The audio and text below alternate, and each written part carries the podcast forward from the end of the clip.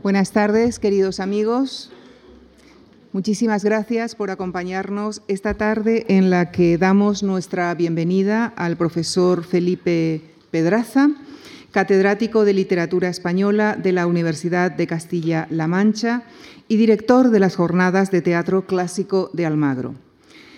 Ha dedicado parte de sus tareas investigadoras a la historia general de la literatura española e hispanoamericana, pero su campo de especialización es la literatura española del siglo de oro. Entre sus trabajos académicos destacamos, por la figura que nos ocupará esta semana, las ediciones críticas de las rimas, el arte nuevo de hacer comedias y la Vega del Parnaso de Lope de Vega. Asimismo, es autor de libros como Lope de Vega, Pasiones, Obras y Fortuna del monstruo de naturaleza, Cervantes y Lope de Vega, Historia de una enemistad, entre muchos otros. En su obra también se ha ocupado de otros autores del siglo de oro como Calderón de la Barca y Rojas Zorrilla. Esta semana analizará en dos conferencias la figura del poeta y dramaturgo al que, como se acaba de mencionar, ha dedicado una parte importante de sus investigaciones, Lope de Vega, apodado el Fénix de los Ingenios por su prolífica obra que abarca todos los géneros de su tiempo, en prosa y en verso. Les dejo con el profesor Felipe Pedraza en la conferencia que ha titulado Lope de Vega, de la vida a los versos y viceversa. Muchísimas gracias.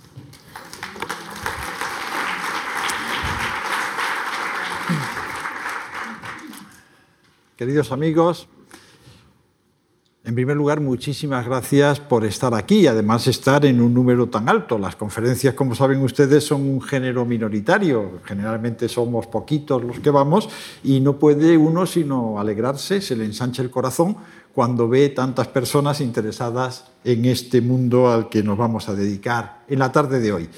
Me señalan los organizadores que dispongo de unos 50 minutos para desarrollar el tema que he propuesto para esta conferencia.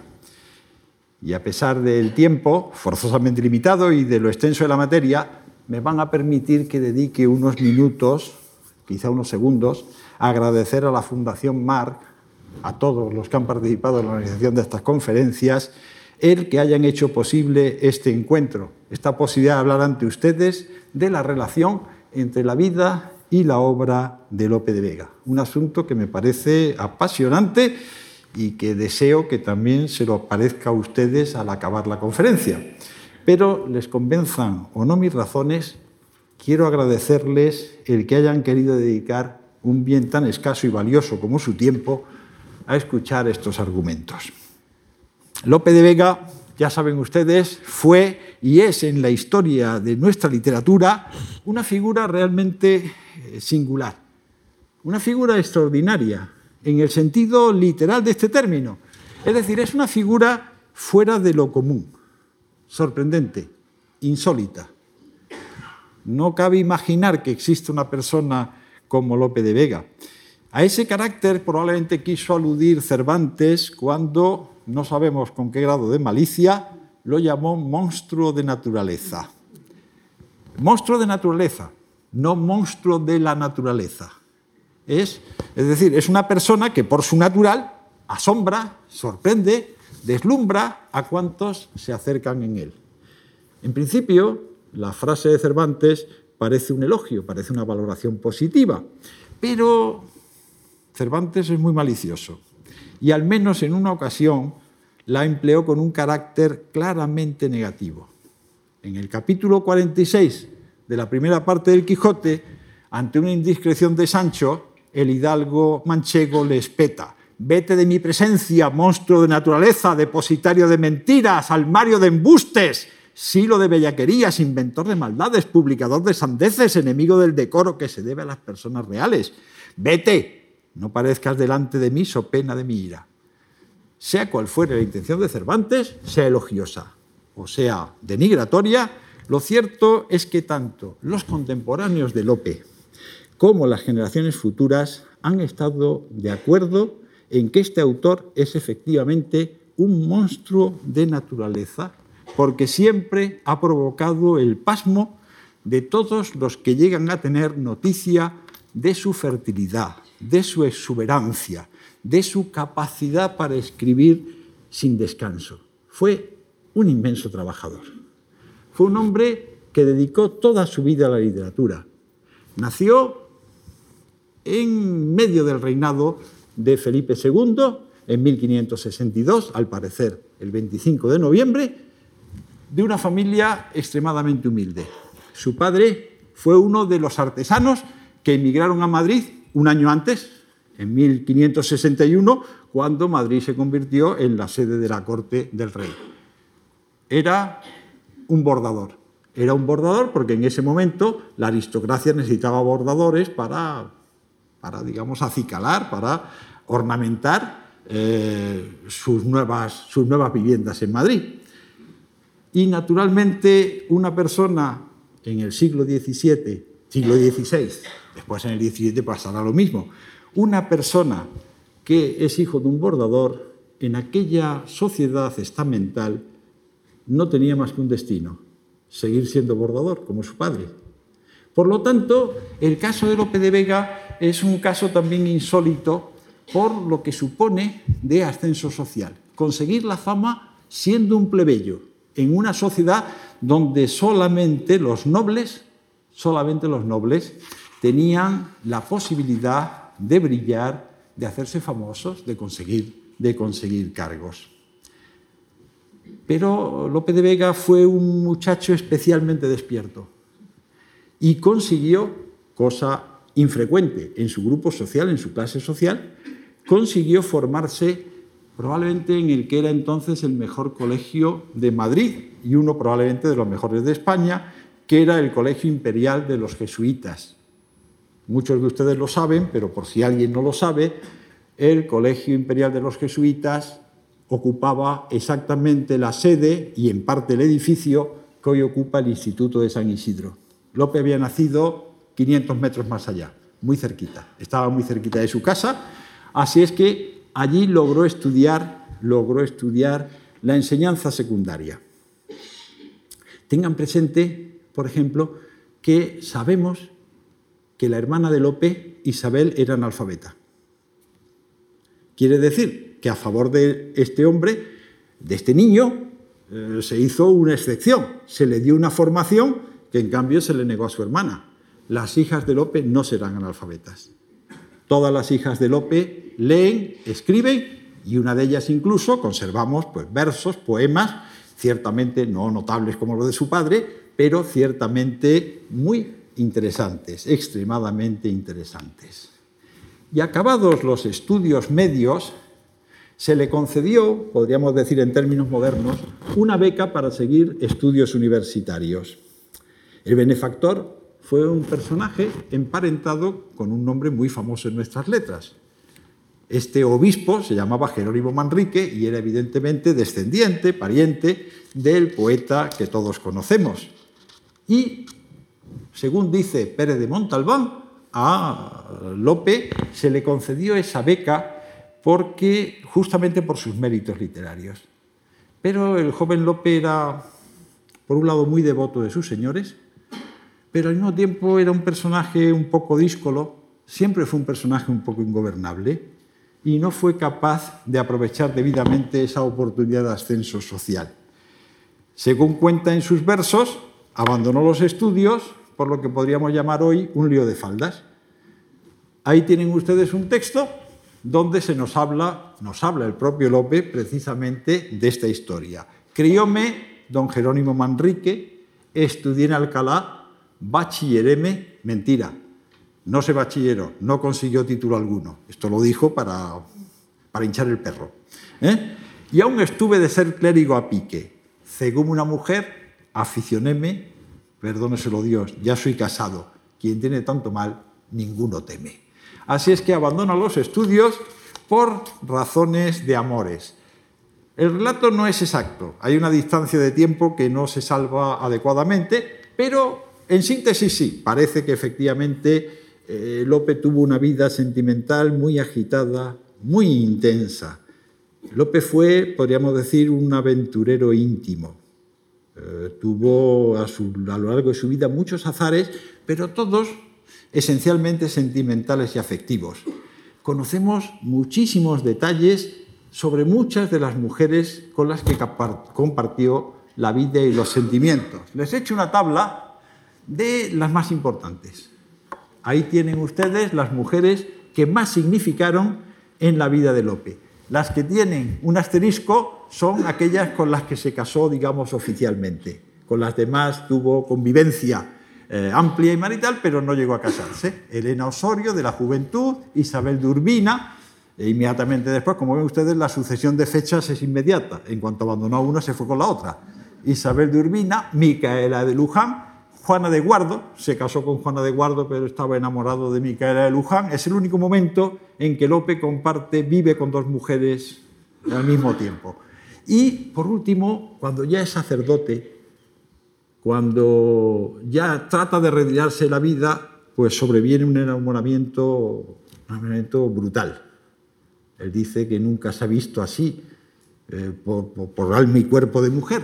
Y es justamente el último amor de su vida. Marta de Nevares, con la que, como ven ustedes, convive 16 años. Marta estaba casada, mal casada, finalmente se divorció. Él era sacerdote. Comprenderán ustedes que en el Madrid de Felipe, de Felipe III y de Felipe IV eso no podía dejar de ser ciertamente escandaloso. Bueno, además nos han quedado testimonios de sus relaciones con otras amantes ocasionales. Tenemos los nombres, Antonia Trillo, Jerónima de Burgos, Lucía de Salcedo, una actriz a la que llamaban, no por casualidad, la loca. O sea que en ese mundo en el que nos movemos.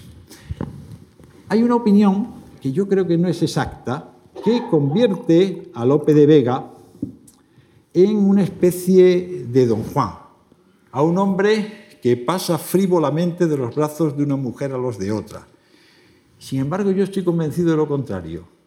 Lope de Vega fue un monógamo sucesivo. ¿eh? No, no, no fue un burlador.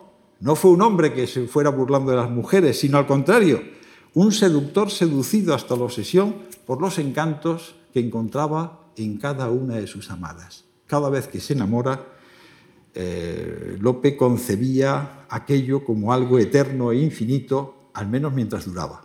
¿eh? Era Lope un enamorado del amor. Esa es una diferencia sustancial. Por eso cuando habla en sus versos podemos pensar que es muy tiene un tono de sinceridad particularmente, eh, particularmente intenso. Creo que lo podremos comprobar hoy. Bueno, todos estos detalles de su existir, sus amores, cuándo va a ver a una, cuándo va a ver a la otra y demás, no lo podríamos saber si no fuera por dos razones porque nos han quedado muchísimos testimonios de Lope, muchos testimonios de Lope, y porque además el propio Lope lo contó en sus versos. Lo contó en sus versos, lo contó en sus prosas, en las obras de teatro y personajes que representan lo que a él le pasa, de modo y manera que hemos podido reconstruir prácticamente eh, la biografía de Lope con muchísimo detalle, a veces con demasiado detalle. De hecho, eh, hay ahí una serie de aportaciones fundamentales. En el siglo XIX hubo un investigador, Cayetano Alberto de la Barrera, que tuvo muy mala suerte porque le tocó la lotería. Ustedes le dirán que qué mala suerte es que le toque la lotería. Sí, porque Cayetano Alberto de la Barrera era farmacéutico y vivía la mar de bien de la farmacia.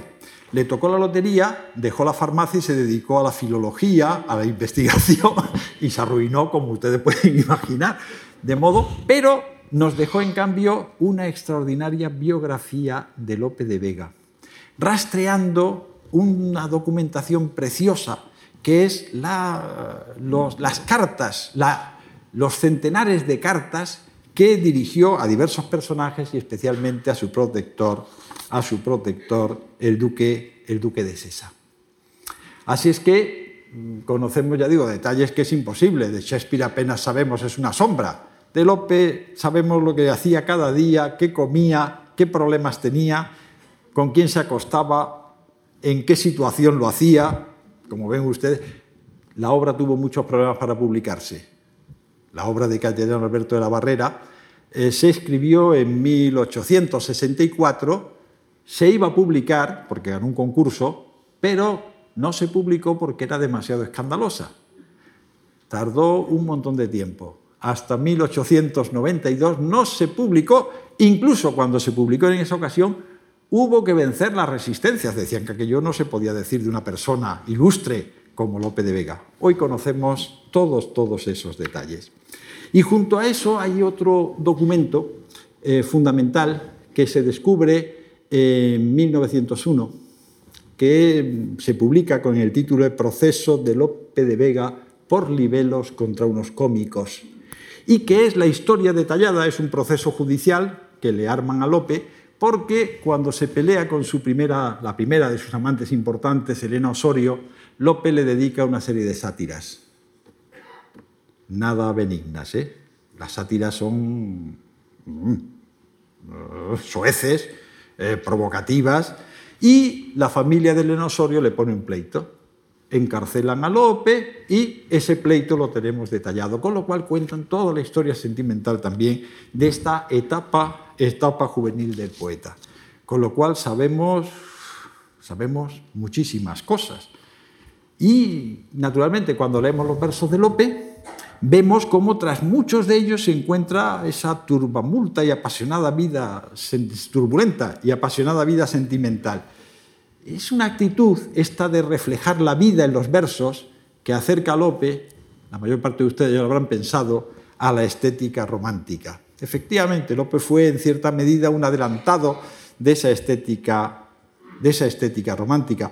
Pero también es verdad que a la hora de interpretar los datos, las referencias y las alusiones, no debemos olvidar que muchas veces al poeta le gustaba verse a sí mismo como personaje literario y recreaba su imagen según los tópicos, según las costumbres literarias del momento, y lo que hacía era, digamos, darle una nueva fuerza, un nuevo, un nuevo valor. Decía mi maestro, eh, José Manuel Blecua, que los límites entre poesía y realidad serán tan delgados que no sabremos a qué lado quedarnos. No sabemos si lo que dice es verdad o lo que dice es fantasía. Lope fue un exhibicionista sentimental y lo mismo que convierte su vida en literatura, también transforma la literatura en vida. La sensación de autenticidad que respira muchas veces sus versos nace de la intensidad con el que Lope vivía no solamente su papel de enamorado, sino también su oficio de poeta. Y lo cierto es que hasta edad muy avanzada, Lope creyó, o al menos fingió creer, que su sentimiento, el sentimiento que expresaba en sus versos, era cierto, era espontáneo y que coincidía milagrosamente con la expresión poética. Bueno, hay algunos momentos en que se desengaña y ya ve que no es así, pero, pero no es esa la tónica dominante. La tónica dominante es la identificación del poeta con el hombre, del amante con el señor que escribe, que escribe versos en sus poemas más bellos, Lope puso toda la voz en el asador. Y cuando ponía toda la voz en el asador creía que estaba poniendo también toda la carne. Bueno, esa capacidad para vivir la ficción poética explica la intensidad, por ejemplo, de un mundo ajeno como es el mundo del teatro. En el teatro sus personajes también tienen esa fuerza extraordinaria, porque estaba convencido de que para conmover a los demás, uno de los recursos más afortunados es que efectivamente el propio artista se cree lo que estaba diciendo. Hay un fragmento, tres versos, del arte nuevo de hacer comedias, donde explica cómo debe hacerse el teatro, que dan buena cuenta de esto que les digo. Los tenemos aquí.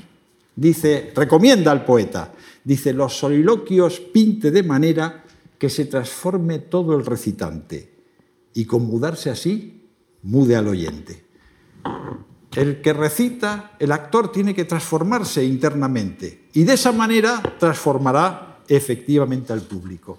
Y en, un, en una obra teatral que trata sobre el teatro, de unas fechas similares, muy próximas al, arte nuevo de hacer comedias, nos encontramos con, la misma definición, el mismo tipo de planteamiento. Vean ustedes lo que dice Ginés, el protagonista, de lo que debe hacer un actor.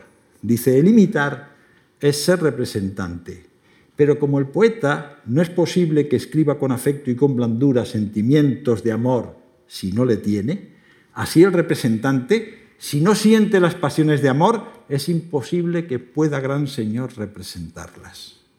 Una ausencia, unos celos, un agravio, un desdén riguroso y otras cosas que son de amor, tiernísimos afectos, harálos si los siente tiernamente, mas no los sabrá hacer si no los siente. Implica, por lo tanto, que el artista tiene que sentir previamente lo que desea recrear. Y esto también invita a una, a una impostura, es decir, el poeta provoca en sí mismo los sentimientos de amor porque los necesita para escribir. Si no está enamorado, no puede escribir versos de amor. Así es que, como ven ustedes, está plenamente justificado toda esa relación con esa multitud de mujeres que se cruzaron en su vida. Las necesitaba porque sin ellas no hubiera podido escribir. Bueno, eh, la vida, los versos están, ya digo, constantemente relacionados y muchas veces el poeta nos habló justamente de esa situación. Hay un poema que hoy goza de cierta fama, pero que era muy desconocido hace unos años, que es este, el soneto, el soneto 66 de las rimas, que se presenta como algo mítico y sin embargo está hablando con nombre y apellidos de las situaciones que vivió el propio Lope. Lo leemos, lo seguimos, es el número 5 de los que tienen ustedes en el documento, pero lo pueden seguir a través de la pantalla. Dice el poeta, bebo un poquito de agua. Dice, pasé la mar cuando creyó mi engaño que en él mi antiguo fuego se templara. Mudé mi natural porque mudara naturaleza el curso, de naturaleza el uso y curso el daño. En otro cielo, en otro reino extraño, mis trabajos se vieron en mi cara, hallando, aunque otra tanta edad pasara, incierto el bien y cierto el desengaño. El mismo amor me abrasa y atormenta y de razón y libertad me priva. ¿Por qué os quejáis del alma que le cuenta? ¿Que no escriba decís o que no viva? Haced vos con mi amor que yo no sienta, que llore con mi pluma, que no escriba. Esto es lo que dice Lope. El poeta aprovecha para ir cosiendo sus peripecias vitales con los mitos y situaciones aprendidos en la literatura cuando en el siglo XVII, principios del siglo XVII, un lector leía los dos primeros versos, pasé la mar cuando creyó mi engaño que en él mi antiguo fuego se templara, lo primero que aparecía en su mente eran unos versos de Garcilaso que trataban del mito de Leandro, que como saben ustedes, todas las noches cruzaba el Helesponto entre, Asia y Europa para visitar a su amada Ero hasta que un día se apagó la luz con la que lo guiaba y murió el pobre Leandro en medio del mar. Pero Lope no está hablando de Leandro, está hablando de sí mismo. Está hablando de una serie de peripecias vitales de su juventud, cuando en dos ocasiones, al menos eso dice él, estuvo embarcado en el ejército, huyendo o saliendo de unos determinados amores pues que finalmente habían acabado como el rosario de la aurora. Así es que pasé la mar, crucé el mar, esperando olvidarme de mis penas amorosas. ¿Mm? Y si vamos al segundo cuarteto, nos encontramos con el destierro. Y el destierro es un tema literario. Eneas, otros héroes clásicos, pero efectivamente López sufrió una condena de destierro justamente cuando en sus disputas con la familia de Elena Osorio lo condenan a tener que abandonar Madrid y Castilla. Castilla dos años y Madrid, Castilla es el reino de Castilla, o sea, Andalucía, las Vascongadas, eh, Galicia, ahí no podía estar durante dos años y tiene que irse a Valencia. Y entonces lo dice, en otro cielo, en otro reino extraño, mis trabajos, mis penas, se vieron en mi cara.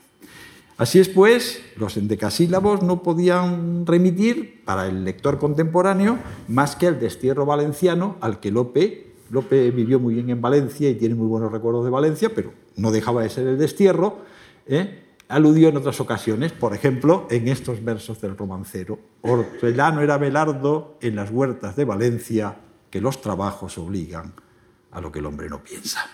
efectivamente, no siempre. Bien, los cuartetos, vamos al soneto, los cuartetos nos hablan, por lo tanto, del pasado sentimental del yo poético. Nos hablan de amores contrariados, destierros, pero los tercetos nos hablan del presente. El mismo amor me abrasa y atormenta y de razón y libertad me priva.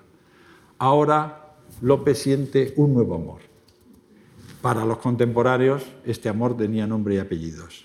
Micaela de Luján, Lucinda en los versos, con la que llevaba en 1602, cuando se publicó estos versos, unos años emparejado apasionadamente. Micaela de Luján estaba casada pero el marido tuvo la prudencia de irse a las Indias. ¿eh? Se cuenta siempre una anécdota curiosa. Eh, parece que el marido y Lope, sabemos el nombre del marido, Diego Díaz, ¿eh? parece que eran amigos. Y que Diego Díaz y su mujer, Micaela de Luján, mantenían negocios, él estaba en América y ella estaba en Sevilla. Lope pues estaba enamorado y viviendo con, con Micaela de Luján, iban naciendo hijos que naturalmente se ponían a nombre de Diego Díaz, que estaba, que estaba en América, hasta que eh, Diego Díaz muere en América, pero la noticia tarda en llegar a España. Y el último hijo de, Diego Díaz lo tuvo que engendrar cuando ya estaba muerto, porque trapisondas de este tipo pues son habituales. Está enamorado, el mismo amor el mismo amor que antes ha provocado todas estas catástrofes, me abrasa y atormente y de razón y libertad me priva. ¿Por qué os quejáis? Está hablando a otro poeta, a, Argensola, dice, ¿por qué os quejáis del alma que le cuenta? Lo lógico es que si yo sufro, lo exprese en mis versos. Que no escriba decís o que no viva.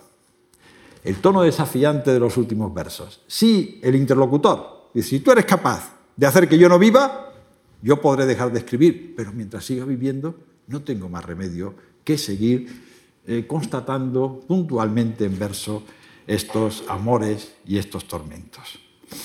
Así es que la pasión del poeta es la fuente de la que nacen sus versos, pero también es el lago en el que van a desaguar. La experiencia amorosa y biográfica alimenta la poesía, pero la poesía enciende y da forma a la pasión que el autor siente o al menos cree sentir que para nuestros efectos es lo mismo, efectivamente. Bueno, todo esto está dentro de una larga tradición literaria, en que siempre los poetas han hablado de sus sentimientos, de sus pasiones. Es un anticipo, como ya hemos dicho, de lo que será la presencia del artista a partir de la Revolución Romántica. Así es que eh, pero tiene, digamos, dos caras, es, es bifronte. Mira al pasado porque se inspira en los poetas anteriores, en los latinos, en los poetas petrarquistas, en los poetas de cancionero del siglo XV español, y al mismo tiempo está anunciando una utilización de las pasiones biográficas eh, que, digamos, cristalizarían en la Revolución en la revolución de los románticos.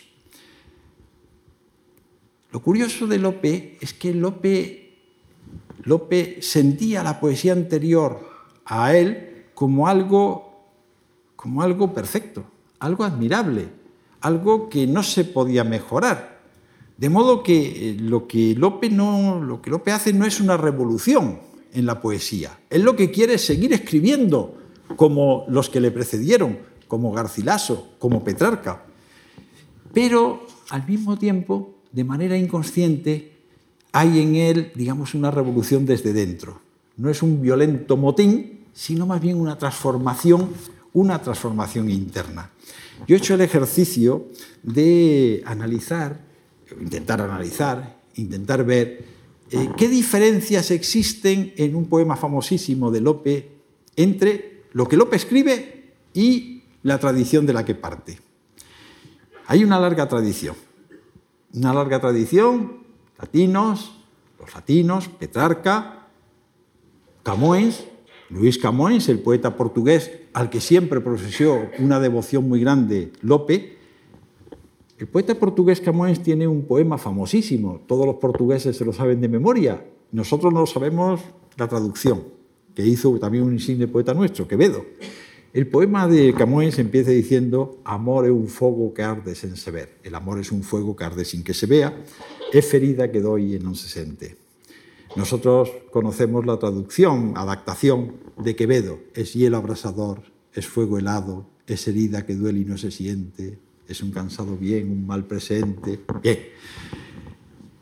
Estos son definiciones de amor. Definiciones escolásticas que tienen un modelo muy claro en Petrarca. Vamos a ver un texto en latín. En una conferencia un poco de latín siempre sienta bien. Ya verán ustedes. Este no Ahí lo tenemos. Vean ustedes qué precioso es el texto de Petrarca en latín. Amor es laten signis gratum vulnus sapidum venenum dulcis amaritudo delectabilis morbus jucundum supplicium blandamors. No hay problema en la traducción, porque nos lo tradujo nada más y nada menos que Fernando de Rojas en La Celestina.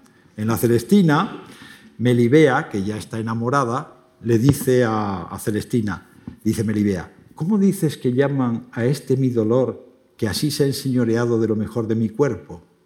Y Celestina le dice, dulce amor. Y me libea. Eso me declara que es, que en solo oírlo me alegro. Y le dice Celestina, es un fuego escondido, una agradable llaga, una dulce amargura, una delectable dolencia, un alegre tormento, una dulce y fiera herida una blanda muerte. Bueno, no me digan que no es bonito el texto de Petrarca y la traducción y la traducción de Rojas. Bueno, pues López sigue esta tradición y tiene multitud de definiciones. Al final de su vida decía muy orgulloso, ¿a quién se deben tantas de celos y de amor definiciones? Había escrito tantas definiciones de amor. La más famosa de estas definiciones de amor es el soneto 126 de las rimas. Y vean ustedes cómo, queriendo imitar a Petrarca, queriendo imitar a la Celestina, queriendo imitar a Camões, hace otra cosa. Él no quiere hacer otra cosa, pero hace otra cosa. Vamos al soneto. El soneto es muy famoso. Casi lo podemos recitar a coro. Ya verán cómo sí. Ahí lo tienen ustedes. Desmayarse, atreverse, estar furioso, áspero, tierno, liberal, esquivo, alentado, mortal, difunto, vivo, leal, traidor, cobarde y animoso, no hallar fuera del bien centro y reposo, mostrarse alegre, triste, humilde, altivo, enojado, valiente, fugitivo, satisfecho, ofendido, receloso. Huir del rostro, el rostro al claro desengaño, beber veneno por licor suave, olvidar el provecho, amar el daño, creer que un cielo en un infierno cabe, dar la vida y el alma a un desengaño. Esto es amor. Quien lo probó lo sabe. Como sé que todos ustedes lo han probado, pues, pues, no, creo que todos estaremos de acuerdo en que algo parecido, algo parecido es amor. Pero vean ustedes, el lector de este soneto no encuentra en primera instancia el objeto definido. Recuerden cómo empezaba, volvemos a él, Recuerden cómo empezaba el texto de Petrarca. Amor es, el amor es tal cosa. No, aquí no aparece el amor al principio. Aquí lo que aparece son unas anotaciones de contrarias reacciones psicológicamente verosímiles del amante, con la velocidad y el acento nervioso que les confiere la síndeton, el que no haya, el que no haya, oh, pasamos al soneto de Lope, el que no haya conjunciones, ¿eh? sino comas, desmayarse, atreverse, estar furioso, en progresión dinámica, otras veces en juegos antitéticos, áspero tierno, a veces duplicados, formando quiasmos, alentado, mortal, difunto, vivo. Estamos, lo que plasma López es una suerte de locura que perturba el sentido y que lleva a actuar contra el propio interés. Olvidar el provecho, amar el daño.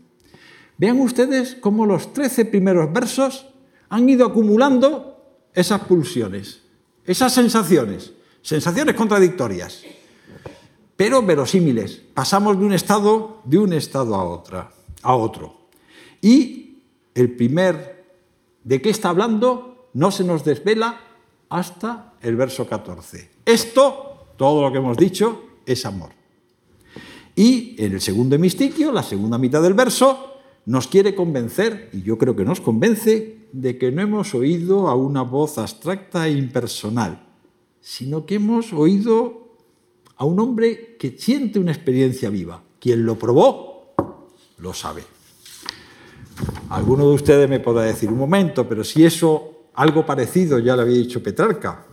Petrarca dijo, obesía que per proba intenda amor, aquel que entiende amor por experiencia.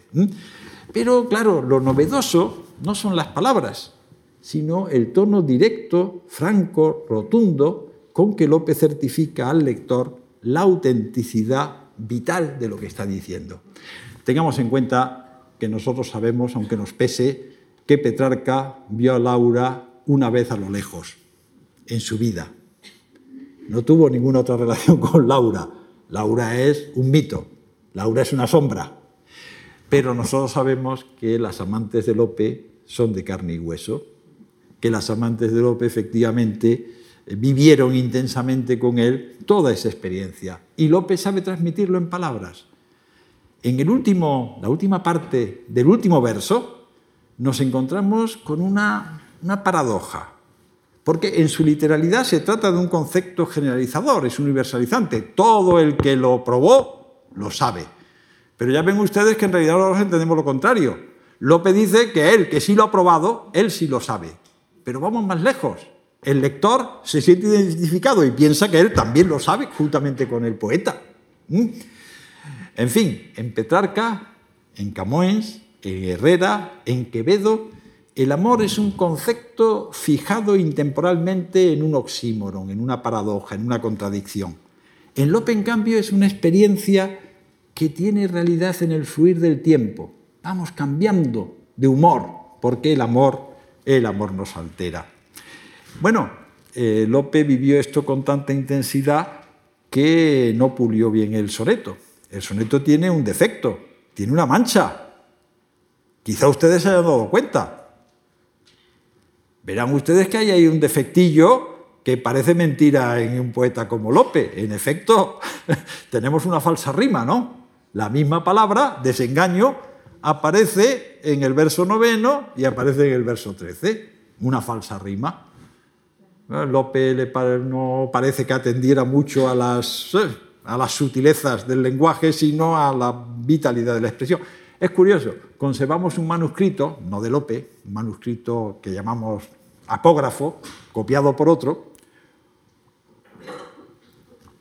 que resuelve este problema. Es un manuscrito que se conserva en la biblioteca de la Real Academia.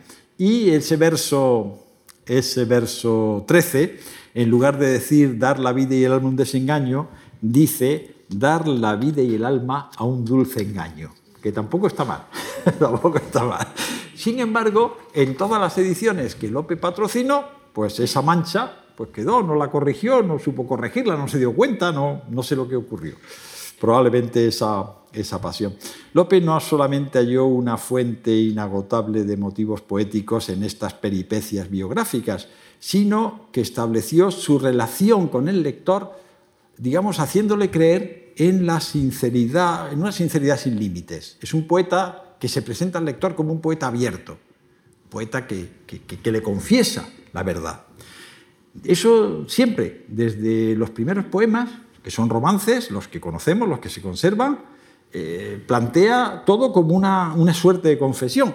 Hay, de hecho, un contemporáneo un contemporáneo de, Lope de Vega, un escritor de la, época, de la última época de Felipe II, que se llama Juan Rufo, que era cordobés, y cuando oía esos romances de Lope y de otros autores, de otros jovencitos, jovencitos, por cierto, a los que un estudioso llamó, antes de, que, antes de lo que a ustedes les va a sonar, llamó la movida de 1580.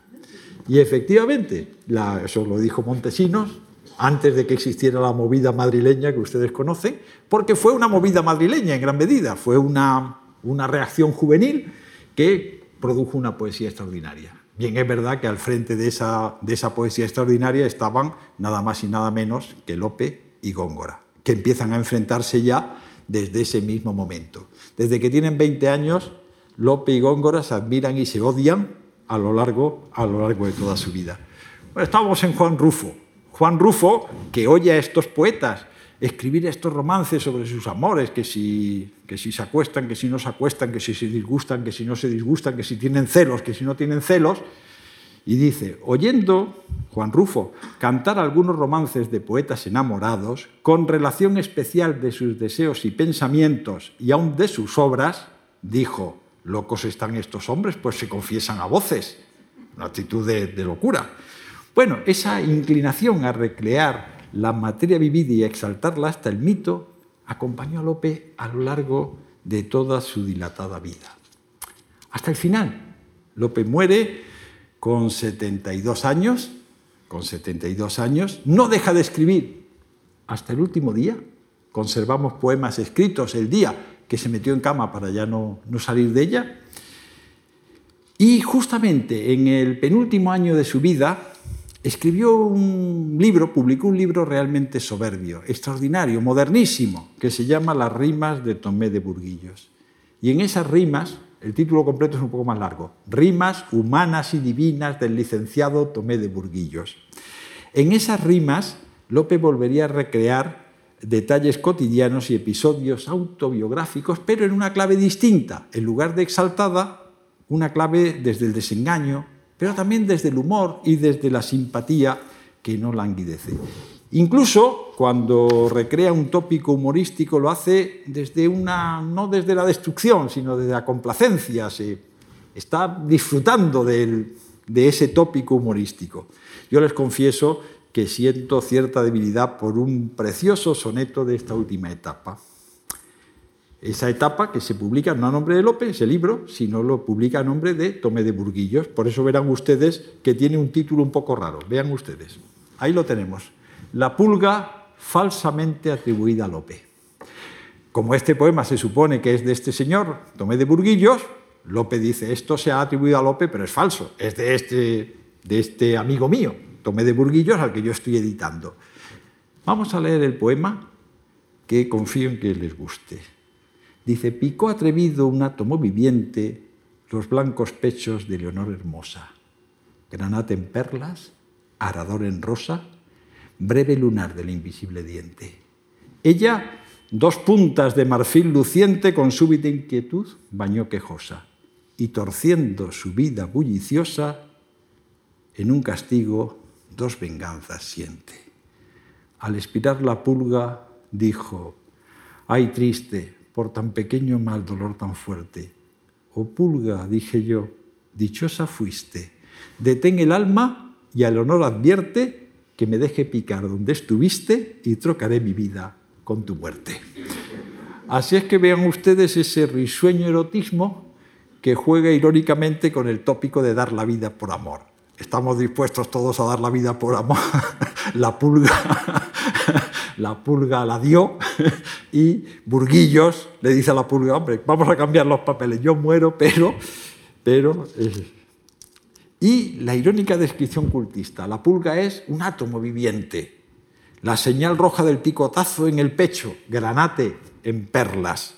Las dos puntas de marfil luciente, que son las uñas de la muchacha, que naturalmente se va directa a la pulga y la mata. ¿eh? La baña en sangre, las puntas de marfil luciente.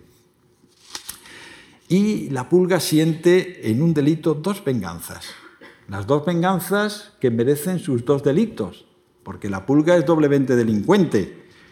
Ha cometido un delito contra la integridad física de la dama, el picotazo, y otro contra el pudor, o como se diría hoy, contra la libertad sexual de la muchacha, ya que le había picado en sálvase a la parte sin su consentimiento. Bueno, este es el último Lope, un Lope desengañado un Lope que, sin embargo, como ven ustedes, se ríe gozosamente de estas situaciones de la vida cotidiana. Pero también en estas rimas burlescas encontramos uno de los más intensos y delicados monumentos del petrarquismo. En la rima de Tomé de Burguillos hay un poema, una elegía, dedicada a la última, al último de sus amores, a Marta de Nevares.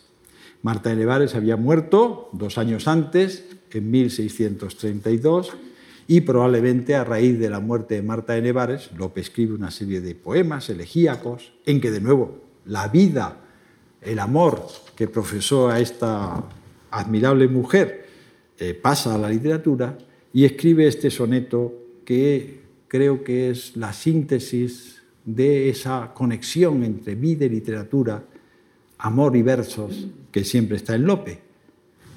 Lo leemos resuelta en polvo ya, mas siempre hermosa, sin dejarme vivir, vive serena aquella luz que fue mi gloria y pena, y me hace guerra cuando en paz reposa. Tan vivo está el jazmín, la pura rosa que blandamente ardiendo en azucena me abraza el alma de memorias llena, ceniza de su fénix amorosa. Oh memoria cruel de mis enojos, ¿qué honor te, qué honor te puede dar mi sentimiento en polvo convertidos sus despojos. Permíteme callar solo un momento, que ya no tienen lágrimas mis ojos, ni conceptos de amor mi pensamiento. Curiosamente, en este poema de 1632, vuelve al primer soneto que publica en las rimas, que empezaba con un verso muy significativo, versos de amor conceptos esparcidos. Y en eso de versos de amor y conceptos esparcidos, los críticos han pensado, creo que con razón, que lo que se encuentra es la expresión de estos dos elementos que hemos tratado de analizar en esta conferencia. Por un lado, la experiencia vital, los versos, perdón, eh, eh, los versos, el amor, y por otro lado, la elaboración artística, los conceptos. Pero cuando acaba ya su vida, en 1632, 1634 se publica, el poeta que tanto habló de sí mismo, que tanto habló de sus amores, que tantas veces definió el amor, los celos, los odios, ya no tiene palabras. Se calla ante el cadáver de la última de sus amadas, que probablemente fue la más querida. Y tenemos esos dos versos impresionantes del final, que ya no tienen lágrimas mis ojos, ni conceptos de amor, mi pensamiento. Muchas gracias.